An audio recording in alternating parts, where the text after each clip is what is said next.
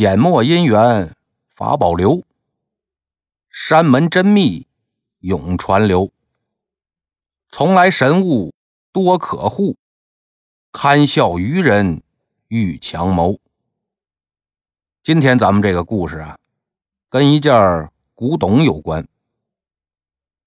说唐朝大诗人白居易呀，他母亲有一次生病了。求医问药了很久都治不好。那在那个时候啊，碰上了治不好的病，很多人就会去这个寺庙里边求神拜佛。你莫说是那时候了，其实就是现在，也依然是有很多人这么干。大诗人白居易呢，他也这么干了，他就去佛寺里边啊许愿。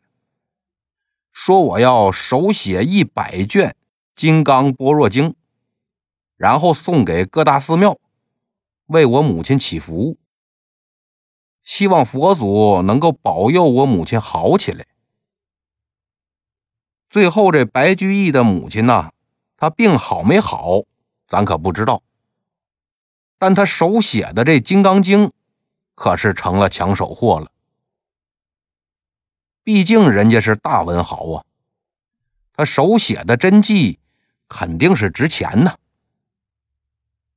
所以说，收到经卷，这些寺庙啊，都把这经卷当宝贝给珍藏起来。但再好的珍藏啊，在时间和战乱面前，那都是不值一提。等到了几百年之后的明朝嘉靖年间呢？这个白居易手写的《金刚经》几乎就都丢失了，即便是那个存世的呀，也都是残缺不全。但这凡事啊，可都有个例外。在吴中的太湖里边，有这么一个山，叫洞庭山。山上有个福报寺，在这个寺里头啊。还存着一件十分完整的白居易手抄《金刚经》的真迹，可谓是镇寺之宝啊！这事儿呢，也不是秘密。很多的文人骚客，喜爱这个附庸风雅的高官，都曾到这个寺里边来鉴赏这卷《金刚经》。古人鉴赏啊。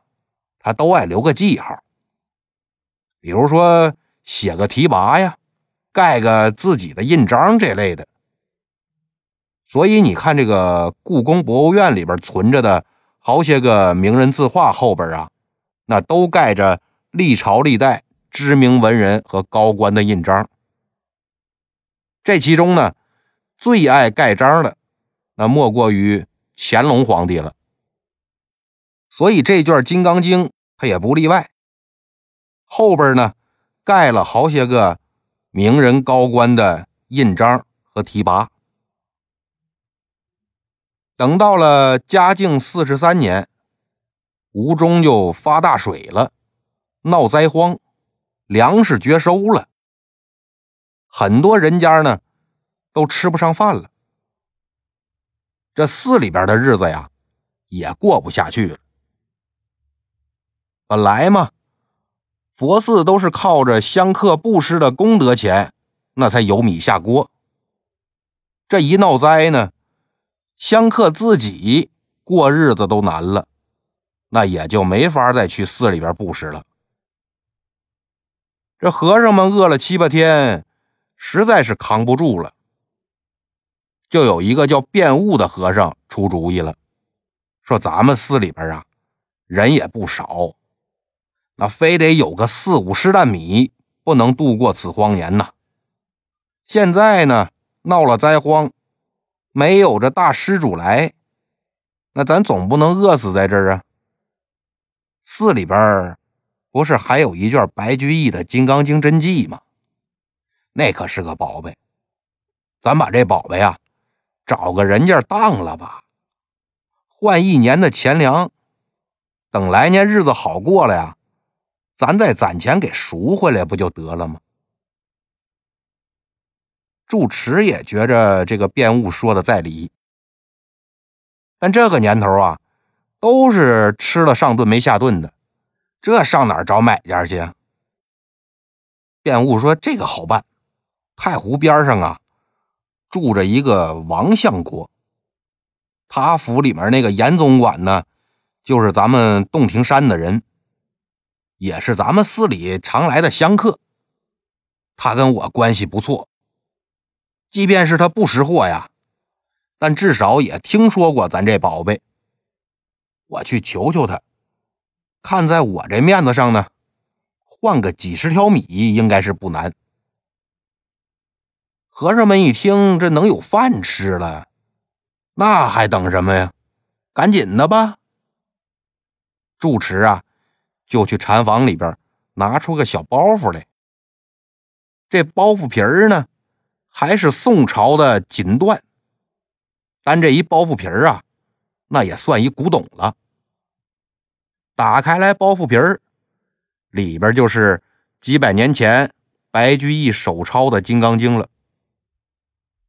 这些和尚啊，也是不懂得怎么保护，所以这经卷都已经变成活页了，那纸也都翘边了。住持就跟辩务说呀：“虽然这是几百年前的东西，但咱也不知道呢，这东西有啥宝贝的。你看都破成这样了，也不知道人家认不认。但是你可得拿好喽，千万要跟人家说清楚，让他们好生保管。回头咱赎回来呢，可别更破喽。”站一边那执事就说了。主持啊，咱以后有没有钱赎回来，这还两说呢。您呐，就别操心这个了，咱先把肚子填饱再说吧。等这辩务带着经卷到了王相国府上，正赶上严总管要出门办事儿，两个人叙过礼之后呢，严总管就问了，说：“师傅，您来这儿是有什么事儿吗？”哎呀，您看，今年不是闹灾吗？我们寺里边啊，这都已经断粮了，所以想把这镇寺之宝拿出来，跟您相国府换个百十来担粮食，来救这全寺僧众的命啊！这镇寺之宝啊，想必严施主您也是听说过，就是那个白居易手抄的《金刚经》，那据说是价值千金呐。所以换个百十来担粮食，府上也不吃亏。等来年年景好了呢，我们再来赎回去，您看行不行？哦，这么个宝贝吗？我虽然是常听老爷和来往的宾客说起这个经卷呢，但我可一直没见过。那到底是什么物件能值这么多钱呢？金银做的吗？你这样。你拿来呀，我看看再说。辩务就把这包袱拿出来，打开来给严总管看。严总管呢，一边翻着经卷，一边说：“这我以为是什么珠光宝气的东西呢，原来就是这一页页的破纸啊！那还不如这包袱皮好看呢。这怎么可能值千金呢？”师傅，您呐，可真能开玩笑。但等翻到后边呢，看见有许多个名人的名字和印章在上边，这其中就有他们家老爷的印章。严总管这才高兴了。这么看呐，也还值点钱。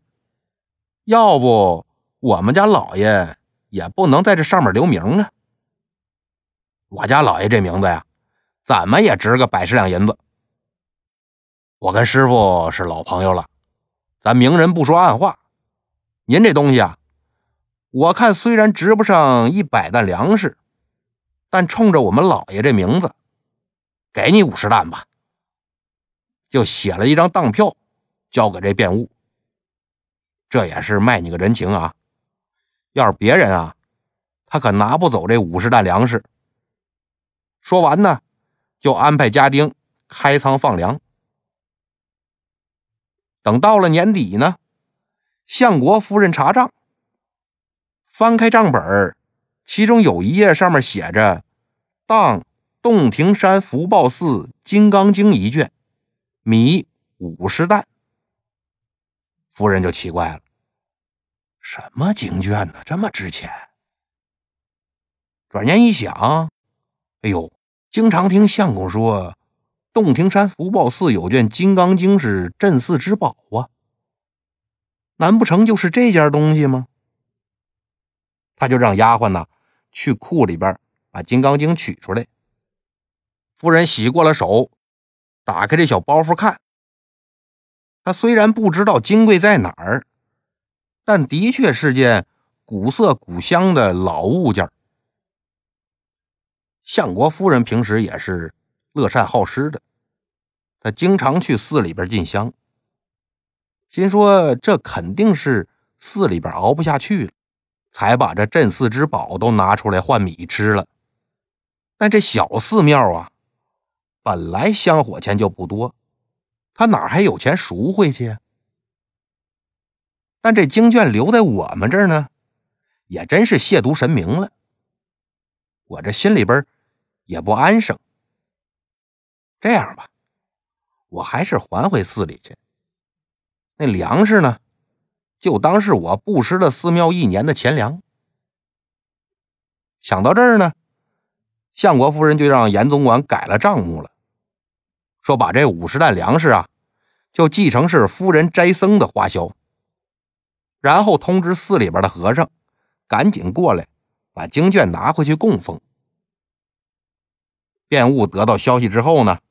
赶紧就来取了经卷，那是千恩万谢呀！又在相国府吃了顿斋饭，这才乐呵呵的捧着小包袱，坐上了回寺里的船。这船上啊，坐的是满满登登，大部分都是要去福报寺进香的人。一路上聊的呢，也都是张家长李家短，是谁谁谁好人有好报啊！谁谁谁布施了多少啊？就这类话。辩务听了半天呢，都是些小来小去的事儿。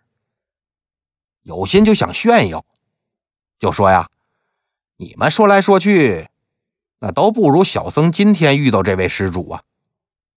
那可真是个善心喜舍、量大福大的人呢。”他就把如何当经卷。相国夫人又如何还经卷这事儿说了一遍。这香客们听他一说，一本经卷居然当了五十担米，那肯定都不信呢。就有几个人起哄啊，说既然这么值钱的佛经，我们又有缘在一条船上，那您就拿出来给我们看看，这也算是天大的缘分呢。辩悟抬眼一看呐，这船上大多是乡村父老，想必呢也是不通文墨。就说这可是唐朝白侍郎的真迹，列位啊也未必识货，看也看不懂，还是算了吧。一听这话，就有个酸秀才贾思文的，他就不乐意了。这人叫。黄丹山，他就说呀：“师傅这话可就是瞧不起人了啊！你说那白侍郎不就白居易吗？千家诗上可有很多他的诗呢，怎么能说我们不识货呢？我们今天呢难得同船，也是缘分，让大家来看看古迹，你又没什么损失，赶紧拿出来吧。”这一帮子人呢，也都跟着起哄架秧子。最后辩务是挨不过这些人叨叨，只好就把小包袱拿出来，放在船板上打开。咱之前可说过了，这经卷疏于保养，可都是活页了。他们这又是在湖上，风挺大的，所以这包袱刚打开呀。一阵风吹过来，就把上面那第一页给吹飞了。卞务赶紧双手摁住那剩下的经卷，喊着边上的人：“赶紧把那经卷给我弄回来！”船上的人也慌了，大呼小叫，叽叽喳喳，就要去抓吹走那页经书。但这人一多，那可就更乱了，反倒是让那页经书飞得更快了，又让这风一卷，眼瞅着那页经书就顺着风飞出船了，怎么着也够不着了。这帮吵吵着要看经卷的人呢，也怕变物找他们要经书，就都开始在那推脱，说：“你看看，刚才在我手边呢，差一点就摁住了。”不知道谁推了我一下，给弄飞了。可不是，那就在我身边飞过去的，我还以为你要伸手拿呢，所以我才没伸手，要不然早给摁住了。